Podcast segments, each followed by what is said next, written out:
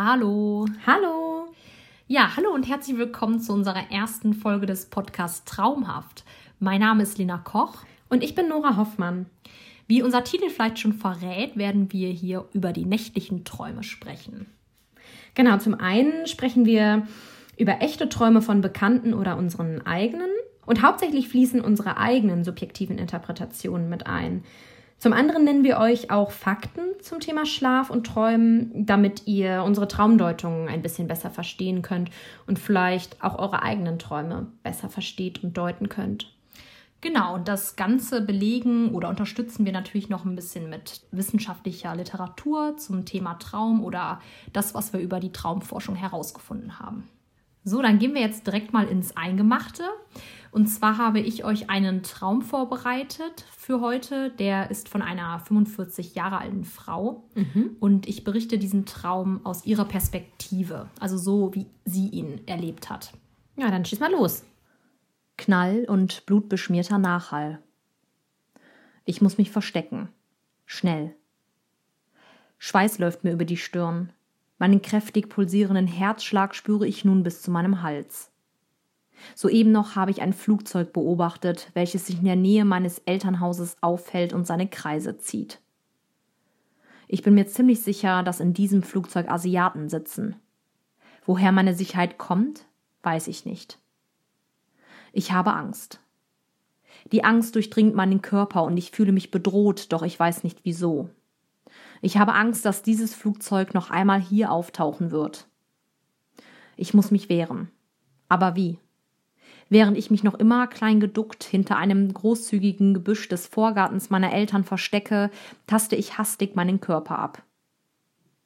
Zu meiner Verwunderung ziehe ich eine Pistole aus meinem Hosenbund. Kaum zu glauben, dass ich eine Pistole bei mir trage, denke ich noch kurz. Ich muss das Flugzeug abschießen. Dies ist mein erster und mein einziger Gedanke. Das nächste Mal, wenn es hier auftaucht, werde ich es tun. Das Flugzeug nähert sich. Ich tauche ein Stück hervor aus dem Gebüsch, hinter dem ich mich gerade noch versteckt habe. Ich höre das laute Brummen der Turbinen und schon bald kann ich es sehen. Rasch hole ich meine Pistole hervor und versuche zu zielen.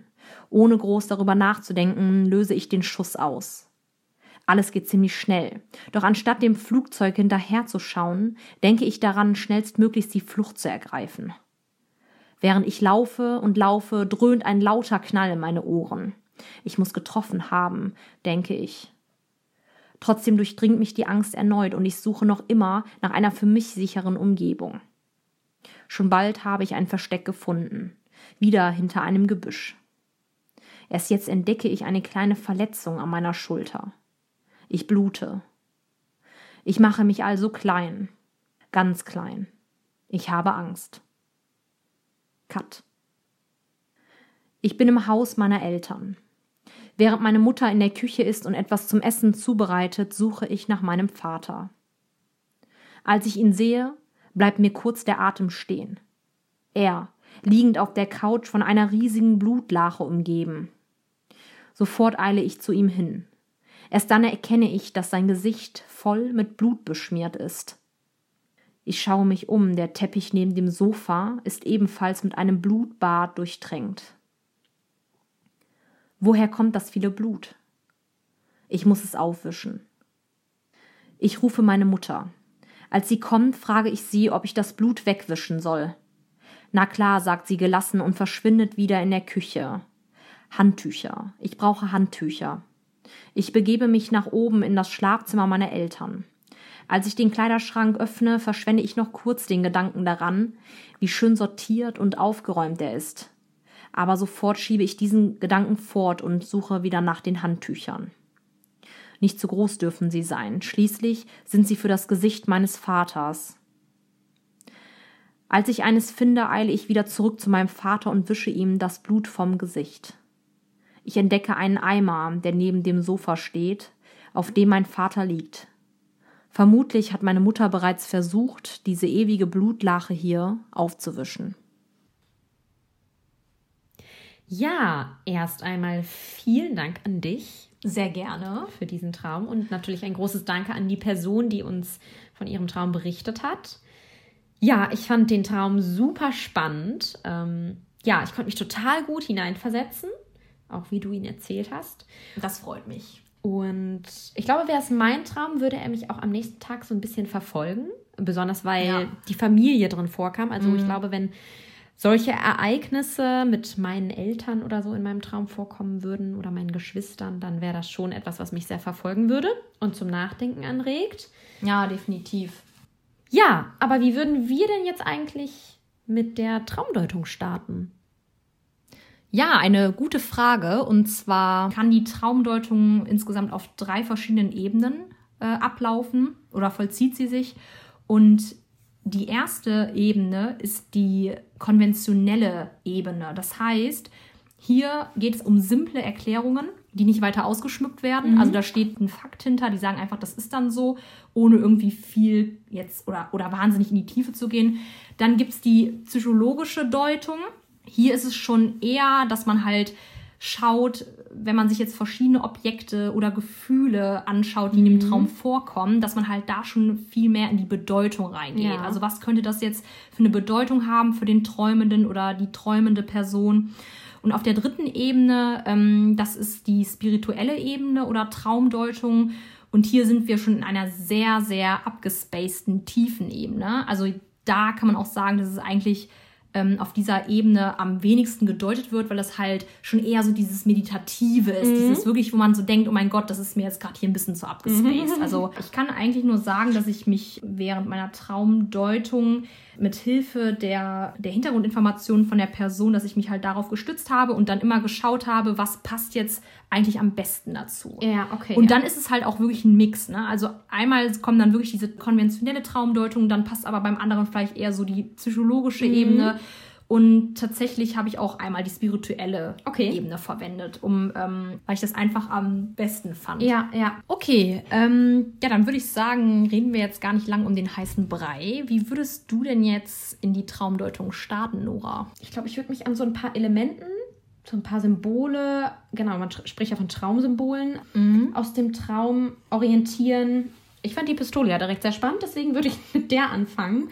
Ja, das ist vollkommen richtig. Also die Pistole ist auf jeden Fall ein spannendes Thema. Aber ich würde sagen, damit das jetzt ein bisschen geordneter ist, ähm, lass uns einfach mal chronologisch jetzt mhm. vorgehen.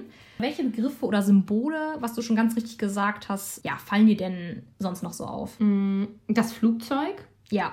Das fand ich, ist einem direkt ins Auge gesprungen. Ich fand auch noch was in Bezug auf die Eltern. Also sie erwähnt ja ihr Elternhaus. Ja, genau. Diese Person sieht das Flugzeug ja von ihrem Elternhaus aus. Mhm. Genau. Also wenn ich jetzt genau nur Begriffe sammle, würde ja. ich jetzt auch erstmal so sagen, irgendwie halt ihre Eltern. Blut kommt drin vor. Ja, es gibt eine Verletzung, das Elternhaus, die Pistole, das Flugzeug. Ja, ja, solche Sachen. Ja, das ist vollkommen richtig. Also an so Sachen habe ich mich auch orientiert. Was ich aber vorab auf jeden Fall noch sagen möchte, und das ist auch sehr interessant, ich habe mich ja vorher mit den Informationen, die die Person mir gegeben hat, äh, zu dem Traum sehr intensiv auseinandergesetzt. Und sie hat oder wir haben beide herausgefunden, dass tatsächlich ihr Traum oder ihre Traumgeschichte mit der aktuellen Corona-Krise in Verbindung mhm. hängt. Also es klingt jetzt erstmal so ein bisschen verrückt, weil Klingt sehr weit hergeholt. Ja, ja, klingt sehr weit hergeholt. Oder sehr aber, spirituell. Ja, genau. Aber das ist tatsächlich so. Also, das haben wir im Endeffekt feststellen können, dass es schon mit der Corona-Krise zu tun hat, obwohl die Person ausdrücklich gesagt hat, dass sie eigentlich keine Angst vor diesem Thema hat oder sich eigentlich nicht so mhm. wirklich viel damit beschäftigen will in ihrem Alltag. Aber ich werde jetzt noch mal so ein paar Einzelsachen zwischendurch reinbringen, wo man halt wirklich merkt, okay, es hat irgendwie mhm. was damit zu tun. Okay. Genau. Ja, du hast am Anfang jetzt das Wort oder den Begriff oder auch das Symbol Flugzeug genannt. Mhm. Und ich habe mich in der Literatur mal so ein bisschen umgeschaut und ähm, herausgefunden, dass auf der konventionellen Ebene Flugzeuge etwas damit zu tun haben, dass plötzliche und dramatische Veränderungen in einem Leben auftreten. Also, dass sie stehen quasi für das Symbol, dass etwas verändert im Leben mhm. und ähm, dass es auch eine Art Sprung oder ein Sprung ins Ungewisse, ja, oder einen Sprung ins Ungewisse nimmt. Ähm, ja, und das ist auch immer mit vor allem Risiken einhergehen Okay. kann. Also sehr, sage ich jetzt mal, und das war ja die konventionelle Ebene, also es ist jetzt noch nicht mal spirituell, das hört sich ja schon irgendwie ja ziemlich verrückt an. Und ich muss sagen, ich habe tatsächlich direkt damit in Verbindung gesetzt, dass ja die Corona-Krise hier schon etwas, also eine dramatische Situation ist und uns alle auf eine, ja, auf so eine Art Probe stellt, äh, wie wir jetzt momentan mit der Situation jeden zurechtkommen, äh, wie wir unseren Alltag strukturieren und so weiter und so fort. Ist ja auch eine dramatische Veränderung im Leben. Sowas hat Voll. ja auch noch keiner von uns erlebt. Aber ich hatte jetzt tatsächlich irgendwie bei Flugzeug, da könnte man auch so ein bisschen an Urlaub und ja, Ja. eine nette Zeit Ja, denken. das, das würde ich tatsächlich, hat, hatte ich so irgendwie auch erst. Fernweh oder sowas hätte ich jetzt gedacht. Ja, Aber genau. vielleicht ist es eher die spirituelle So, Deutung. und jetzt kommt es noch bescheuerter. Und zwar hat ähm, die Person ja geträumt, dass in diesem Flugzeug Asiaten sitzen. Ach Quatsch. Ja, es ist, also es war dieser Person auch super unangenehm, aber das ist ja noch mehr irgendwie. Also da kannst du ja schon sagen, Ja. hallo Corona. Nein, wir wollen jetzt hier überhaupt nicht irgendwie so klingen, als wenn wir den Asiaten irgendwie anhängen. Das, also ich meine, klar, es kam daher, aber Vielleicht sollten wir nicht weiter darüber ja, reden. vielleicht sollten wir nicht weiter darüber reden. Das war ihr auf jeden Fall sehr unangenehm. Sie hat ja, sie hat sie zwar nicht sehen können, aber sie wusste, dass sie hatte das Gefühl, da sitzen Asiaten drin. Genau, das war so irgendwie das, was mich auch noch mehr davon überzeugt hat, dass es auf jeden Fall was mit der Corona-Krise zu tun hat. Genau, dann hast du ja das Elternhaus benannt. Obwohl ich, glaube ich, da erstmal, glaube ich, später drauf eingehen würde. Vielleicht versteht man den Zusammenhang hinterher besser mit dem Elternhaus. Genau, Oder? ja, genau, Ja. ja. Okay. Dann hast du ja das Symbol Angst noch benannt. Und zwar, hier ist es total interessant. Und zwar habe ich nämlich nichts gefunden. Ich habe nichts okay. über den Begriff Angst oder sonst was Hätte ich gehört. jetzt gedacht, ist das Symbol für die psychologische oder spirituelle Traumdeutung. Ja, aber- also wer hatte schon nicht schon mal Angst im Traum, oder? Ja, aber vielleicht auch, weil es gerade so der Begriff Angst, weil das halt schon so aussagekräftig Ja, ist. stimmt. Mhm. Wenn man Angst hat, hat man Ja, Angst. Angst. Was soll man jetzt da noch lange Ja. hin und her überlegen? Weil wo die Ängste herkommen, das weiß im Prinzip Mhm. keiner, dass irgendwas die Seele belastet, ist logisch. Aber Die steht ja eigentlich auch immer mit irgendeinem Ereignis in dem Traum in Verbindung. Also kannst du die Angst, weiß ich nicht, jetzt um deinen Vater, kannst du dann auf deinen Vater deuten. Genau, Ne? Also das steht ja mit genau. einem anderen Symbol meist in Verbindung. Du träumst ja nicht nur von der Angst. Ja, ja, genau. Okay, gut, macht Sinn. Also da habe ich tatsächlich nichts zugefunden, aber können wir uns ja jetzt auch schon super ähm, alleine herleiten. Also die Person hatte natürlich Angst und hat sich ja dann auch versteckt. Und dann ist es ja so, dass sie dann das Gefühl hatte, sie muss sich, ja, sie muss sich irgendwie schützen und das Flugzeug abschießen. Und ja, da kommen wir jetzt auf das Die Pistole. auf die Pistole. Ja, die Pistole, das, die habe ich auf der psychologischen Ebene äh, gedeutet. Und zwar mh, hat die Pistole etwas mit dem Durchsetzungsvermögen oder auch mit der Macht einer Person Mhm. zu tun. Das klingt Ähm, und außerdem steht die Pistole auch noch zum Selbstschutz, also steht sie für den Selbstschutz vor etwas und das hat ja auch irgendwie, das macht ja, genau, das macht ja Sinn. Ähm, wir müssen uns schützen vor den Asiaten. Ähm, genau, also ich kann mir vorstellen, dass auch das irgendwie sowas mit dem, mit dem Coronavirus, so nach dem Motto, äh, ich muss mich vor diesem Virus irgendwie schützen und ich muss mich aus dieser Gefahrensituation bringen.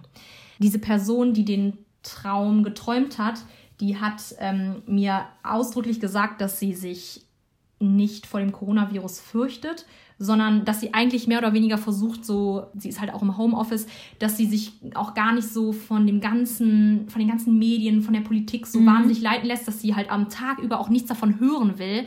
Abends dann die Nachrichten schaut, dann ist das Thema auch für sie so gegessen, sage ich jetzt mal, weil sie halt auch keine Lust hat, sich permanent mit diesem Thema Okay. auseinanderzusetzen. Ne? Also wir versuchen das so ein bisschen schon, die Symbole mit dem Hintergrund, also der Krise und der aktuellen Situation zu deuten. ja, auf jeden Fall. Aber es ist jetzt nicht alles auf Corona zu beziehen. Also, ne? Ja, genau. Also, was man eigentlich auch noch einwerfen muss, ist, dass diese Theorie habe ich jetzt von Freud und der sagt halt, dass Träume ganz oft mit, also dass man von Dingen träumt, von denen man sich oder von denen man sich tagsüber ja abkapselt oder das sind so Sachen, die dann halt in der Nacht verarbeitet werden. Da kommen wir ja auch noch mal drauf Genau, zu da sprechen. kommen wir noch drauf zu sprechen. Total Das wollte, spannend. ich, das wollte ich nur noch mal ganz kurz einwerfen, dass das auf jeden Fall, denke ich, damit auch was zu tun hat.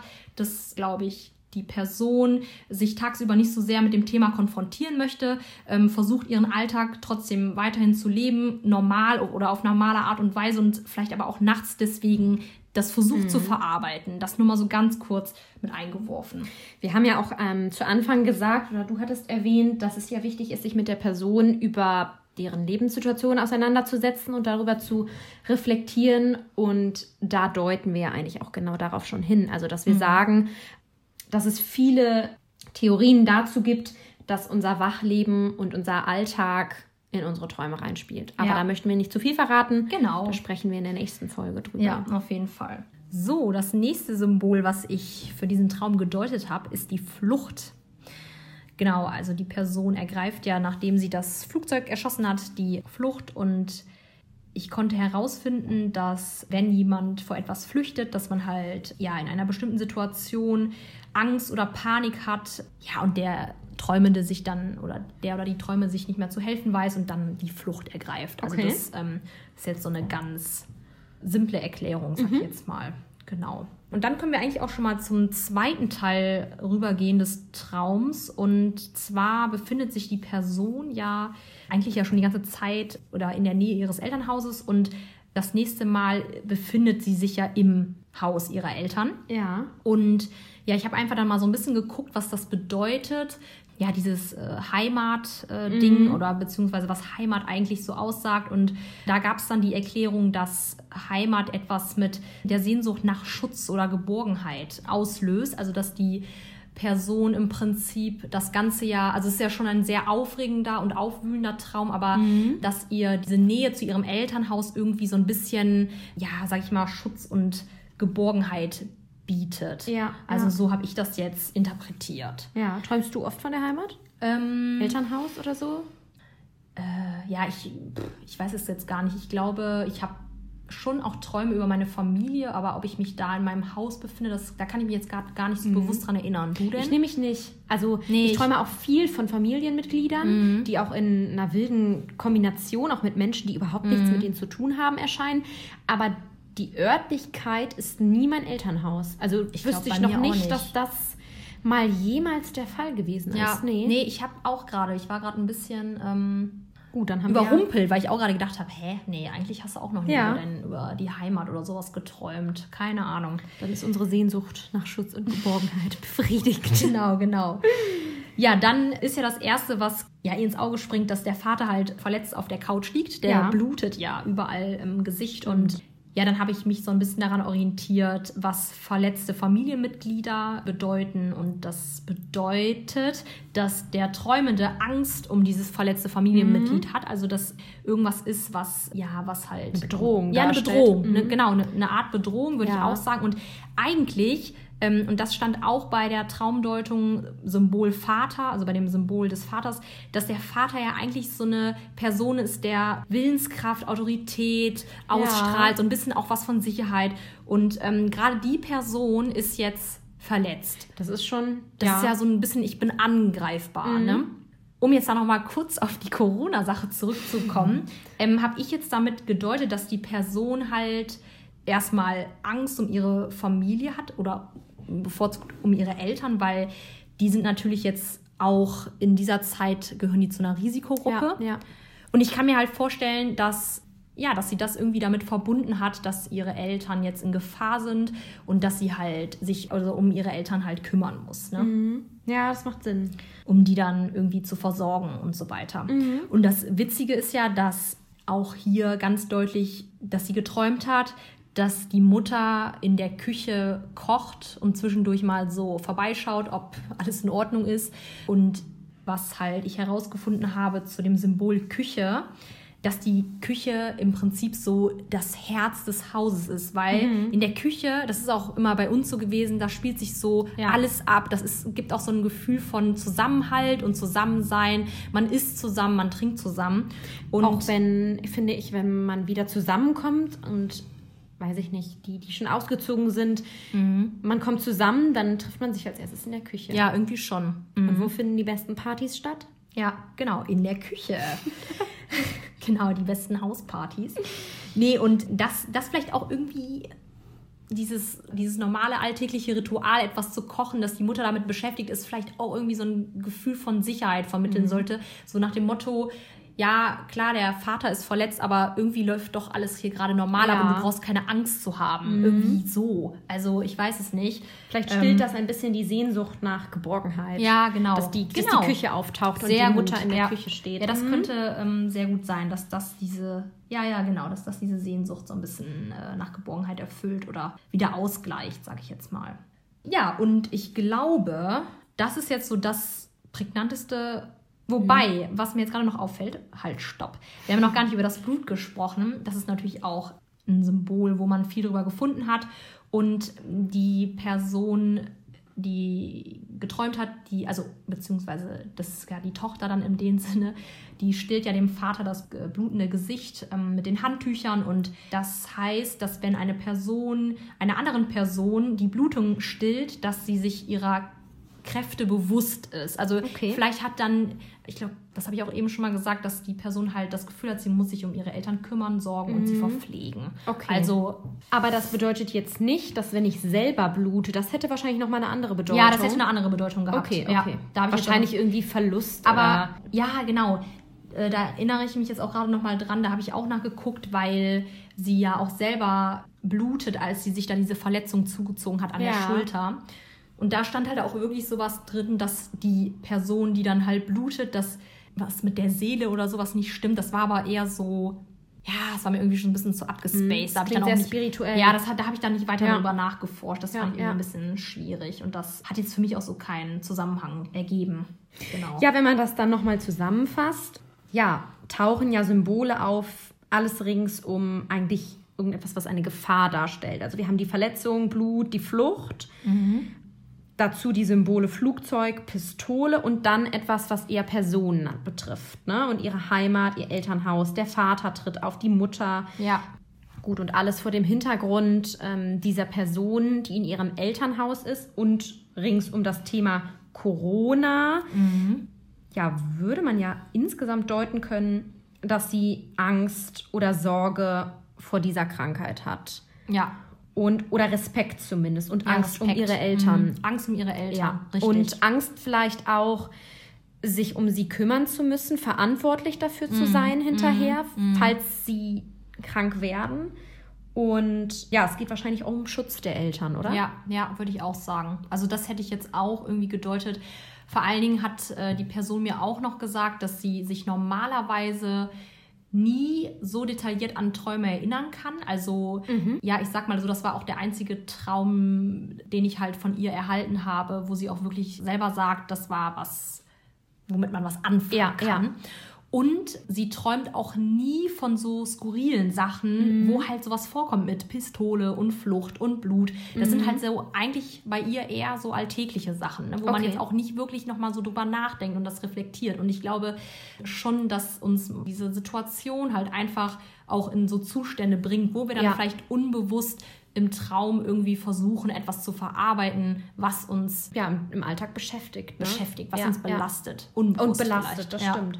Ja, und ähm, ich denke auch, vielleicht ist das auch der Grund, warum sie sich so gut daran erinnern kann. Ja. Gerade weil es so eine Situation ist und der Inhalt so außergewöhnlich für sie ist. Ne? Und deswegen spielt ja auch zur Traumdeutung mit ein, was die Person für ein Traumerinnerungsvermögen hat. Darüber werden wir auch noch mal zu sprechen genau. kommen, auch wichtig ist zu wissen, wie häufig erinnert sich die Person an ihre Träume. Ne? Genau, ähm, ja. Und was träumt sie sonst so? Und vor allen Dingen auch, warum wir oft nach dem Erwachen die Träume eigentlich vergessen und warum uns manche tatsächlich dann in Erinnerung behalten ja, werden. Ja. Ne? Dass es halt auch viele Gründe nach sich zieht und ja, aber wie gesagt, da werden wir dann noch in einer anderen Folge drauf zu sprechen kommen. Genau. Und um nochmal kurz auf diese Corona-Krise zurückzukommen. Vielleicht fragt sich der ein oder andere, wie kommt jetzt Corona da plötzlich mit rein? Wahrscheinlich ja auch, weil du von der träumenden Person erfahren hast, dass es gar keine anderen Lebensereignisse aktuell gibt, genau. die sie so beschäftigt, ja. dass sie sagt, mhm. dieser Traum, den würde ich jetzt auf weiß ich nicht, eine verstorbene Person, die kürzlich mhm. verstorben ist oder auf ähm, eine Verletzung, die sich mein Kind oder so zugezogen Richtig, hat, ja. zurückzuführen ist, sondern dass das schon gerade etwas ist, was sie mit am meisten beschäftigt. Beschäftigt, auf jeden Fall. Also es passiert ja auch sonst nichts. Ich wollte gerade sagen, man, man, erlebt ja nichts. Man erlebt nichts, man kann nicht raus, man kann nichts unternehmen, ja. man kann, also man verarbeitet ja viel, also ich will jetzt nicht sagen, dass man weniger verarbeitet, aber man hat einfach viel weniger Eindrücke ja. so von dem, was man sonst so am Tag ja, erlebt. Und ähm, ich glaube, dass man deswegen schon sagen kann, dass also dass man jetzt, wenn man jetzt sich halt an einen Traum erinnert, dass man halt schon genau sagen kann, wo der ja. herkommt und was, mit was für Sachen der halt zusammenhängt. Denke ich auch. Ja. ja. sie geht ja nicht arbeiten, nee. ähm, sie hat ja keinen Urlaub, es nee. passiert nichts Spannendes. Ja, ja, genau. Ja, das denke ich auch. Auf jeden Fall sehr spannend gewesen. Vielen Dank dafür. Ja, sehr gerne. Ja, und jetzt würde ich sagen, reicht es erstmal mit der ganzen Traumdeuterei. Wir möchten euch jetzt noch mal ein paar interessante Informationen zum Thema Traum und Schlaf nennen. Genau. Und da würde ich direkt starten mit einer ganz trockenen Definition. Und zwar nach dem Duden bedeutet der Traum grundsätzlich eine im Schlaf auftretende Abfolge von Vorstellungen, Bildern, Ereignissen und Erlebnissen. Und grundsätzlich bedeutet Träumen ein subjektives Erleben, was nur durch die Beschreibung der träumenden Person zugänglich ist. Ich glaube, das ist ja ganz, ganz verständlich. Ja, auf jeden Fall. Ja, und ich habe mich mit Sigmund Freud ähm, ein wenig auseinandergesetzt und er hat auch eine Definition zum Traum gegeben. Er sagt nämlich, dass der Traum die Reaktion auf einen den Schlaf störenden Reiz ist. Mhm. Das klingt ja jetzt erstmal ein bisschen kompliziert. Ich versuche das gerade nochmal in meinen eigenen Worten wiederzugeben. Also es gibt einen Reiz, der unseren Schlaf und somit auch unsere Seele beeinflusst bzw. stört. Und dadurch entsteht dann oder kann ein Traum entstehen. Okay. Genau. Das sagt er dazu. Ich hätte noch eine Definition von Professor Michael Schredel. Von dem werden wir hier auch öfter berichten. Er ist promovierter Psychologe und einer der führenden Traumforscher. Gleichzeitig ist er auch Leiter des Schlaflabors am Zentralinstitut für seelische Gesundheit der Uni Mannheim. Und er sagt, der Traum ist die psychische Aktivität während des Schlafs, beziehungsweise noch viel mehr die Erinnerung an diese psychische Aktivität. Genau, also mhm. es ist eigentlich mehr Psyche. Ja. Gut, ja. er spricht jetzt einfach gar nicht von der physischen Aktivität, was übrigens in der Traumforschung auch sehr wichtig ist, dass man Psychologie und Physiologie auseinanderhält. Also auf der einen Seite hat man das Körperliche, was sich während des Träums im Körper abspielt, in den Organen, also zum Beispiel, dass sich die physiologische Größe unseres Herzschlags und unsere Gehirnströme verändern. Und auf der anderen Seite hat man die Psyche, also das, was mit unserem Bewusstsein passiert. Ah ja, auch sehr interessant auf jeden Fall. Genau, und grundsätzlich wird noch davon ausgegangen, dass jeder Mensch jede Nacht träumt. Und über 90 Prozent der Träume sind davon gekennzeichnet, dass das Traum-Ich am Geschehen beteiligt. Okay, also das ist jetzt quasi so gemeint, dass man jetzt nicht sich das so vorstellt, dass man im Kino sitzt und den Traum von außen, also als Außenstehender beobachtet, sondern dass man ja beteiligt wirklich ist. in dem Traum selber beteiligt ist genau. und immer aus der Ich-Perspektive das Ganze träumt. Ja, ja. Okay, dann habe ich es richtig verstanden. Genau. Und die meisten Träume werden als bizarr bezeichnet. Ähm, das ist jedoch durch Studien, ist es belegbar, aber es ist doch nur ein kleiner Teil der Träume. Was meinst du mit bizarr?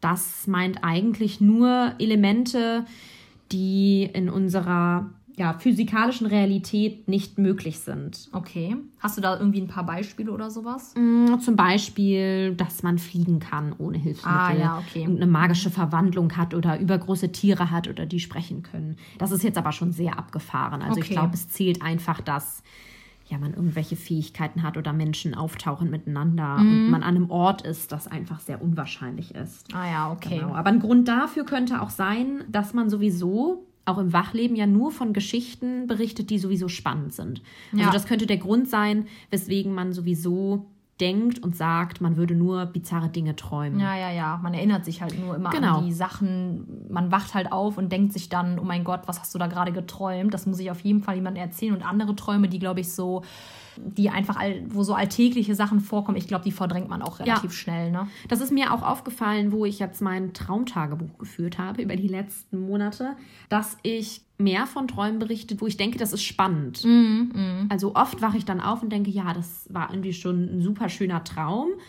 Und die würde ich Ihnen jetzt berichten, aber ich denke, das ist jetzt nicht so spannend, dass ich das allen mitteilen müsste. Ja, ja. Und insgesamt kann man dann sagen, dass es tatsächlich der Großteil aller Träume aber realistisch ist. Also die Inhalte sind realistisch. Sie enthalten ungewöhnliche Elemente, aber es ist trotzdem so, dass wir nicht nur irgendwelche abgefahrenen Dinge träumen. Mit ungewöhnliche Elemente sind jetzt aber nicht ähm, diese bizarren Dinge gemeint, oder?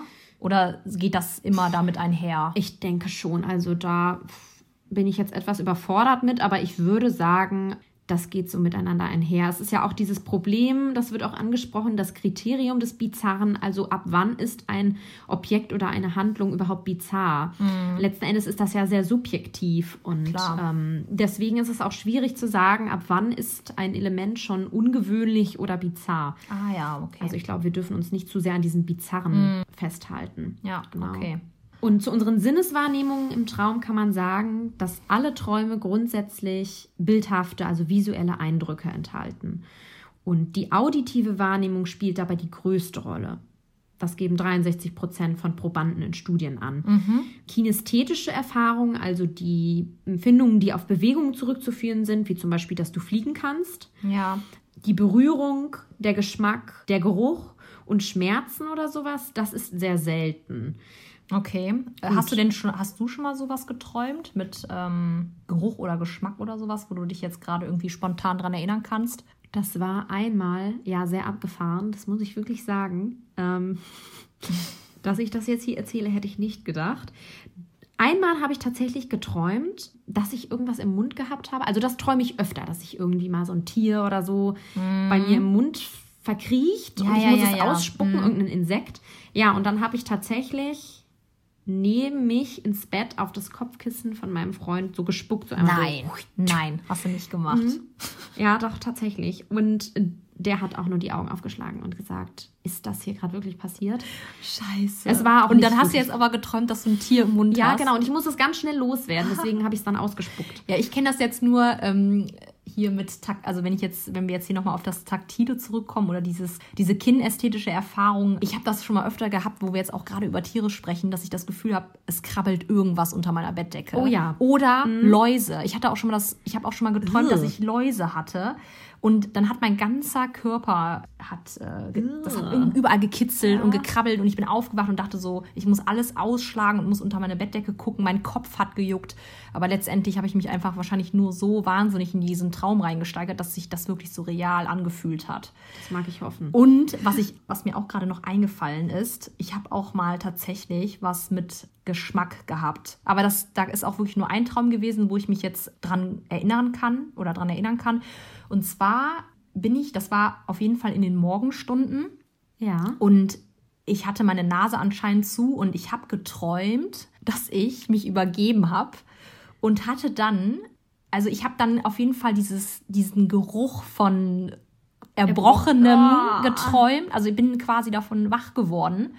Und letztendlich, ja, wundervoll, es wollen wir alle wissen, aber hatte ich einfach morgens hat man ja nicht so den angenehmsten äh, Mundgeruch und hatte dann auf jeden Fall irgendwie dadurch, dass meine Nase zu war oder dass ich durch den Mund, also ich habe auf jeden Fall durch den Mund geatmet und es war ekelhaft und ja, ihr könnt es euch ja vorstellen. Und dann habe ich auf jeden Fall geträumt, dass ich, also dass ich mich oh. übergeben habe und ich muss sonst mich nie übergeben. Also das ist so unfassbar selten. Ich glaube, das letzte Mal habe ich mit, keine Ahnung, wie viel mich übergeben. Das war auf jeden Fall ja, dann, oh bis ich auch erstmal aus diesem Traum aufgewacht bin, dass ich das erstmal gecheckt habe, dass ich mich nicht mhm. übergeben habe. Das hat so lange gedauert. Aber naja, gut, anderes Thema. Es war auf jeden Fall der absolute Wahnsinn, oh Nora. Oh das muss man erlebt oh. haben. Es war ein einmaliges Erlebnis.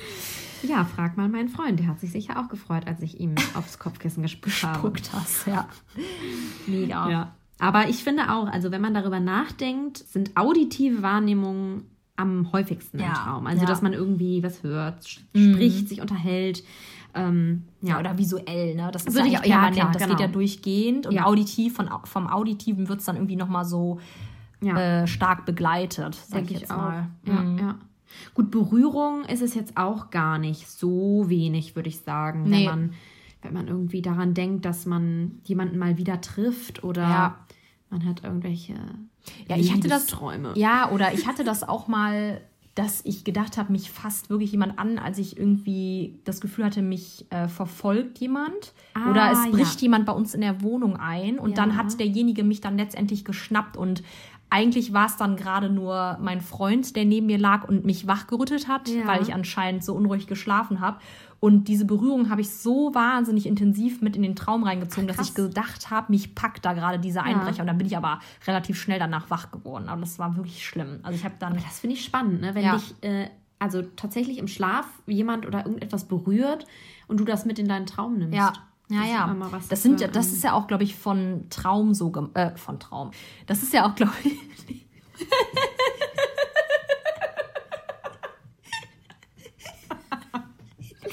Dieser scheiß Traum. Hier der Herr Traum. Das ist ja auch, glaube ich, von, von Freud so gemeint, dass der sagt, ja, wir nehmen Reize, also äußere, also verschiedene Reize mit in den Traum hinein Ja. und die dann quasi unseren Schlaf stören oder unsere Seele und dass wir halt deswegen träumen. Also da- das, ähm, Da das kommen wir auch noch drauf. Genau, da kommen wir auch noch drauf zu sprechen. Ja. Genau, dann lässt sich auch noch sagen, dass eine Schweizer Traumforscherin herausgefunden hat, dass über 20 Prozent der Traumberichte aus dem Labor über Denkprozesse stattfindet. Also das rationale Denken spielt in unseren Träumen eine größere Rolle, als wir denken. Und es ist eher selten, dass wir über so harte kognitive Tätigkeiten wie Lesen, Schreiben oder Rechnen träumen. Habe ich auch noch nie. Oder? Also ich weiß es nur, zum Beispiel meine Eltern, es ist auch selten, aber die berichten dann schon mal, ja, ich war in der Schule und ich musste einen Test schreiben. Ich erinnere mich, ich war wieder in der Grundschulzeit und das war ganz schlimm. Ich wusste gar nicht, wie ich das rechne. Krass gut. Ja, ich hatte das, also klar hat, hat man ja schon so Prüfungsträume. Also die habe ich auf jeden Fall definitiv heute auch noch von der Uni. Ich auch. Aber ich habe dann immer nur in den Träumen, dass ich dann diese Prüfung, also dass ich die halt nicht schaffe. Aber ich kann mich dann nie an den Inhalt, Inhalt, der ne? Prüfung Das habe ich auch. erinnern. Also ich bin nicht dann bewusst irgendwie, dass ich dann bewusst irgendwas ausrechne oder mich irgendwie auf irgendwas konzentrieren muss. Das habe ich nicht. Also das habe ich noch nie gehabt. Ja, Zumindest. das ist bei mir genauso. Genau, und zum Verständnis von Träumen und zum Deuten auch von Träumen lassen sich diese in Gruppen unterteilen. Und zum Verständnis davon würde ich jetzt einen kleinen Exkurs zu Fakten zum Thema Schlaf einbringen. Naja. Und zwar beginnt auch die moderne Schlafforschung eigentlich erstmal mit der Entdeckung der elektrischen Hirnaktivität, also des EEGs durchs Hansberger im Jahr 1931. Nach den ersten EEG-Ableitungen im Wachzustand entstand auch die Idee, das Ganze mal im Schlaf zu überprüfen. Und zwar ist dann herausgekommen, dass die Schlaftiefe im Verlauf einer Nacht variiert. Und somit wurde dann 1953 der REM-Schlaf entdeckt. Rem? Ähm, Nee. REM? Ich, ich fand's witzig.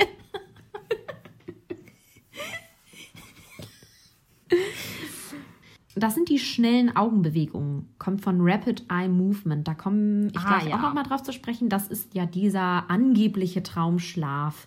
Ah ja, ist das, ähm, das habe ich schon mal in äh, Dokumentarfilmen gesehen, wo die irgendwie was über den Schlaf geforscht oder erforscht haben.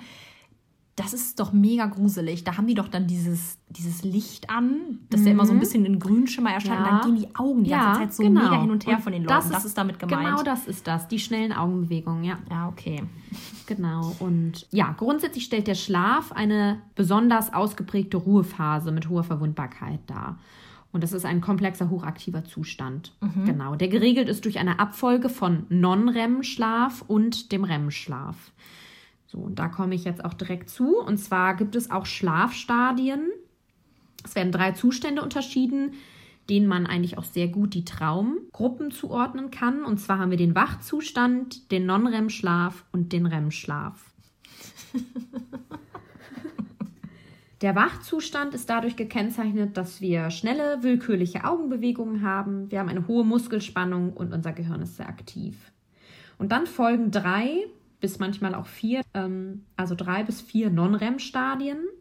Und am Ende kommt der REM-Schlaf, das Schlafstadium R. Schlafstadium Non-REM 1 ist davon gekennzeichnet, dass wir hier einen Übergang zwischen Wachen und Schlafen haben. Also es ist die Art des Dösens. Es ist ein Einschlafstadium, wo wir langsame rollende Augenbewegungen haben. Im Schlafstadium Non-REM 2 kommt dann schon der stabile Schlaf. Bei Wegexperimenten wurde hier übrigens herausgefunden, dass viele Personen angeben, hier noch gar nicht geschlafen zu haben oder sogar noch wach gewesen zu sein. Ah, ja, ja, ja. Da kann ich mich mal direkt einklingen, weil das hatte ich schon voll oft. Mhm. Dass ich das Gefühl hatte, Also ganz oft habe ich das, wenn ich irgendwie ja, was Wichtiges am nächsten Tag habe oder wo ich weiß, dass ich besonders früh aufstehen muss und dann denke ich die ganze Zeit so, boah, du musst jetzt schlafen, du musst jetzt schlafen. Dann sage ich immer oder denke ich vor allen Dingen immer, dass ich bis 3 Uhr noch kein Auge zugemacht habe, aber wahrscheinlich hat man dann bereits schon geschlafen, ne? Ich habe das auch sehr oft schon gehabt, dann wache ich so um 2 Uhr auf oder ich denke, ich wache auf. Ich gucke um 2 Uhr nachts irgendwie zum Beispiel auf den Wecker und denke mir dann so, boah, du hast immer noch nicht geschlafen. Und ich glaube, das ist auch das, was du meinst, dass man doch tatsächlich schon geschlafen hat, weil man könnte das ja daran festmachen, dass man am nächsten Tag dann eigentlich doch relativ erholt ist. Ja, also auf jeden Fall weniger erholt als sonst. Das aber stimmt. ich dachte mir auch jedes Mal so, du kannst doch jetzt hier keinem erzählen, dass du nur drei Stunden geschlafen Ja. hast, weil irgendwie geht die Zeit ja auch doch relativ schnell rum, wenn man im Bett liegt Ja. und man denkt dann auch schon drei, auch schon vier. Und ähm, da glaube ich auch auf jeden Fall, dass man dann schon geschlafen hat. Ich denke auch. Das Schlafstadium Non-REM 3 bzw. 3 und 4 ist dann schon der Tiefschlaf oder Tief- oder Slow-Wave-Schlaf. Hier ist schon die Gehirnaktivität sehr gering und die meisten Nervenzellen sind im Ruhezustand. Die Skelettmuskulatur ist schon sehr entspannt und die Augenmuskulatur auch. Und dann kommt das Schlafstadium R, der REM-Schlaf. Jetzt wird's spannend. Jetzt wird es richtig spannend. Das ist der Schlaf, der häufig, es ist aber nicht korrekt, als der Traumschlaf bezeichnet wird. Ähm, hier wird tatsächlich am intensivsten geträumt, aber wie vorher schon gesagt, Forscher gehen davon aus, dass die gesamte Nacht über geträumt wird. Okay, also das ist, also in allen Stadien wird Ja. geschlafen, aber da in Geträumt. dem, in dem REM, äh, ach sorry, nochmal, also in allen Stadien wird geträumt und im REM wird am meisten oder am intensivsten, Intensivsten. intensivsten geträumt. Genau. Ja, okay, okay. Hm. Genau, genau. Also denn bis zu 95 Prozent der Probanden von Studien geben an, einen ganzheitlichen, emotionalen und bildhaften Traum zu haben. Ah ja. Und das ist halt im Vergleich zum Non-REM-Schlaf, da sind es nur 10 Prozent. Also es ist auf jeden Fall bewiesen, dass hier besonders intensiv geträumt wird. Und der Geweckte kann sich hier auch am häufigsten an den Trauminhalt erinnern. Der REM-Schlaf oder die REM-Schlaf-Episoden sind zunächst kurz und werden dann im Verlaufe der Nacht immer länger. Und deswegen kann man sich ja auch denken, dass man sich morgens nach dem Aufwachen am besten an die Träume erinnern kann, Ah. weil diese REM-Episode oder diese genau die REM-Schlafperiode, die morgens war, scheint ja die Am längste gewesen längsten zu sein. sein. ne? Ja. ja. klar, wenn die immer länger werden, Genau. das macht Sinn. Und, und da habe ich auch tatsächlich immer das Gefühl, da sind die Träume ewig lang. Genau, der REM-Schlaf ist auf jeden Fall auch davon gekennzeichnet, dass unser gesamtes Gehirn voller Aktion ist und es besonders hohe Aktivitäten der Nervenzellen aufweist. Und das ist auch das, was durch das EEG herausgefunden wurde. Und außer unserer Muskulatur der Augen und der Atmung ist die Muskulatur unterdrückt, denn sonst würden wir auch über die Bettdecke kriechen. Auffällig ist die ungenaue Regelung vieler Körperfunktionen. ne? Wir haben eine Veränderung des Herz-Kreislauf-Systems, der Wärmeregulation, unserer Hormonsekretion und Veränderungen der Atmung. Genau, und bekannt ist das REM-Stadium auch dafür, dass wir eine mangelnde Fähigkeit der Regulierung unserer Körpertemperatur aufweisen. Ja, das macht auf jeden Fall Sinn, ne? wenn man mal an seinen eigenen Schlaf denkt. Schon mal Ja, friert oder das, schwitzt. Ne? Ich habe das immer so, dass ich, sobald ich irgendwie, ja, auch generell mich irgendwie ins Bett lege, aber ich bin wie so ein Heizofen. Auf einmal geht der Mhm. Ofen an. Und dann habe ich das nachts teilweise, dass ich so unfassbar schwitze oder mir warm ist. Mhm. Ich habe das auch oft und ich glaube, das ist genau auf diese Phase oder dieses Stadium zurückzuführen. Besonders gefährlich ist es natürlich bei besonders bei Säuglingen, weil die ja deren Körpertemperatur kann so stark sinken, dass die Gefahr einer Verkühlung besteht, Ja. genau. Und ich glaube, das ist auch das im Winter so die hohe Gefahr ist, dass Obdachlose draußen erfrieren. Oh ja. Und ich glaube, das passiert in diesen Stadien, denn wir Menschen haben da eben das Problem, dass wir die Körpertemperatur nicht regulieren können. Also es geht nicht nur darum, dass wir schwitzen, sondern es geht halt auch tatsächlich so weit, dass sie so sehr sinkt, dass wir sie nicht bewusst wieder hochfahren können. Wahnsinn. Das geht in allen anderen Schlafstadien, aber im REM-Schlaf geht's nicht. Diese Schlafstadien verteilen sich dann auf charakteristische Art und Weise über die Nacht.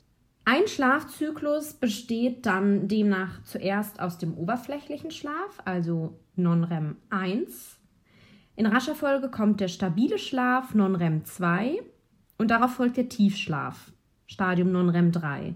Und zuletzt kann der REM-Schlaf beobachtet werden und der schließt dann diesen Schlafzyklus ab. Und von einem gesunden Schläfer, der nach Schlafdauer und individueller Varianz gekennzeichnet ist, wird dieser Zyklus vier bis sieben Mal pro Nacht durchlaufen. Also vier bis sieben Mal pro Nacht. Okay, wow, das ist schon ziemlich viel, finde Ja, ich. ja. Also wenn wir zum Beispiel einen Schlafzyklus von 90 bis 110 Minuten haben und eine durchschnittliche Schlafdauer von ungefähr 7,5 Stunden, haben wir vier Zyklen. Das Ja. ist jetzt so ein Beispiel. Unter der Woche schläft man ja eigentlich ungefähr 7,5 bis 8 Stunden, es sei denn, Ja, das ist aber schon so wie wir. schon qualitativ hochwertig. Nein, das, äh, Quatsch. Das ist schon relativ viel. Also ich glaube, die meisten gönnen sich oder schaffen es nur so sieben maximal. Mhm. Auch also, also ich zum Beispiel brauche auf jeden Fall acht Stunden, weil sonst kannst du mich in die Tonne hauen. Ja, ist bei mir auch so. Ja, und ich glaube so, ja, das könnte aber auch schon hinkommen. Mit 7,5, 7 brauchst du auch auf jeden Mhm. Ich Fall. glaube, der Durchschnitt unter der ja, Woche Der Durchschnitt, ja, ja, ist ja. ungefähr bei 7,5 Stunden, ja. Genau, und ähm, anhand dieser Schlafstadien lassen sich dann auch die Träume in Gruppen unterteilen. Und zwar haben wir Einschlafträume, Non-REM-Träume, REM-Träume und dann gibt es noch drei Traumphänomene, die mit Angst verbunden sind. Das sind die Albträume, der Pavor Nocturnus und posttraumatische Wiederholungen. Und am Ende sage ich noch etwas zu luziden Träumen bzw. zu Klarträumen. Die Einschlafträume sind in der Regel davon gekennzeichnet, dass sie vergessen werden, wenn man nicht durch ein bestimmtes Geräusch beim Einschlafen wieder geweckt wird. Meist sind diese Träume nur eine Fortsetzung von Gedanken, die man beim Einschlafen hat. Bei Non-REM-Träumen gibt es eher selten einen Traumbericht. Das war ja das, was ich eben schon erwähnt hatte. Das sind eher ungefähr circa 10 Prozent. Sie sind meist kurz und wenig intensiv. Und dann gibt es die REM-Träume. Hier wird am intensivsten geträumt, das hatte ich ja schon mal vorher erwähnt, und das Gehirn ist hier in seinem aktivsten Zustand. Dann gibt es noch den Albtraum, der eine Sonderform der REM-Träume darstellt, und den Pavor Nocturnus, der zählt ja auch zu den drei Traumphänomenen, die mit Angst verbunden sind. Genau, da möchte ich aber gar nicht weiter drauf eingehen, weil das für uns hier eigentlich eher irrelevant ist. Und zum Schluss gibt es noch die luziden Träume bzw. die Klarträume. Die sind sehr interessant, denn das sind REM-Träume, in denen das Bewusstsein vorliegt, dass man gerade träumt. Also das Traum-Ich ist sich bewusst, dass es träumt. Hattest du das schon mal? Ja, auf jeden Fall. Also ich hatte auf jeden Fall schon mal so einen Traum, wo ich mir gedacht habe, ich muss jetzt hier ganz schnell aufwachen. Also wo ich mir das, was du gerade meintest, wirklich, also wo ich mir bewusst war, dass ich hier gerade träume. Das verbinde ich aber eher meistens sogar mit Albträumen. Also das, hat, das bleibt mir jetzt gerade so in Erinnerung. Vielleicht sind das ja luzide Träume von dir, die nicht positiv sind. Ja, genau. Dass es einfach Ja, schlechte ja, ja, Träume sind, aber die gehören zu den luziden Träumen. Ja, genau. Mhm. Ich finde auch, also wenn man das hat, dann ist es häufig besonders schön, dass man sich so denkt, der Traum darf auf gar keinen Fall jetzt hier aufhören, ich möchte unbedingt weiter träumen. Oder es ist halt schlecht, ne? Ja. dass man denkt, ich muss jetzt aufhören, ich muss aus dem Traum raus. Ja, ja. ja, und das hatte ich tatsächlich auch schon. Ja, also für die Forschung ist es natürlich sehr, sehr spannend, weil man Einfluss auf das Traumgeschehen hat. Und es gibt Möglichkeiten, das luzide Träumen zu erlernen. Dazu gibt krass. es bestimmte Techniken, genau. Okay. Und du kannst dann so auch Einfluss auf dein Traumgeschehen nehmen. Also das ist dann genau das, was wir angesprochen haben. Ja, und also wenn wir jetzt nochmal auf unseren Traum zurückgreifen, den ich vorgestellt habe von Anfang an, um Ja. nochmal kurz das Thema zu switchen. Wenn wir diesen Traum jetzt diesen Gruppen oder einer dieser Gruppen zuordnen würden, wäre das ja in diesem Fall ein REM-Traum, ne? Ja, würde ich auch sagen. Weil du hast ja gesagt, dass REM-Träume super intensiv sind und auch mit sehr vielen Emotionen verbunden sind meistens. Sehr bildlich, ne? so wie, bildlich, die, genau. wie der beschrieben wurde von Ja. äh, der Person. Ja. Genau, und dass man sich ja auch am meisten an diese Träume erinnern kann, würde ich das jetzt schon sagen, oder? Ich würde das auch sagen, ja. Also wir gehen ja hier eigentlich grundsätzlich davon aus, dass die meisten Träume, von denen wir hier sprechen, ob es nun unsere eigene sind oder auch von Bekannten, dass das REM-Träume sind. Mhm, ja. Genau. Einfach weil wir ja auch eine bestimmte Länge haben. Ja. Sie sind so bildlich, so Ja. emotional. Ja, das würde ich auch sagen. Ja, damit sind wir jetzt auch schon am Ende unserer ersten Folge angelangt. Und wir wollen euch natürlich darüber informieren, was wir in unserer nächsten Folge so ansprechen. Und zwar werden wir unter anderem über die Funktion des Träumens sprechen, über Trauminhalte, aber auch über verschiedenste Traumreize bzw. Traumquellen. Natürlich haben wir auch einen neuen spannenden Traum für euch vorbereitet, den wir dann auch gemeinsam deuten werden. Und ihr könnt euch schon freuen auf das, was euch erwartet. Als kleinen Vorgeschmack verrate ich euch schon mal den Titel Jurassic Park bis zum Weinberg. Ja, dann freuen wir uns auf euch in der nächsten Folge. Genau. Und ich würde sagen, bis, bis zum, zum, nächsten Mal. Mal. Ciao. Tschüss.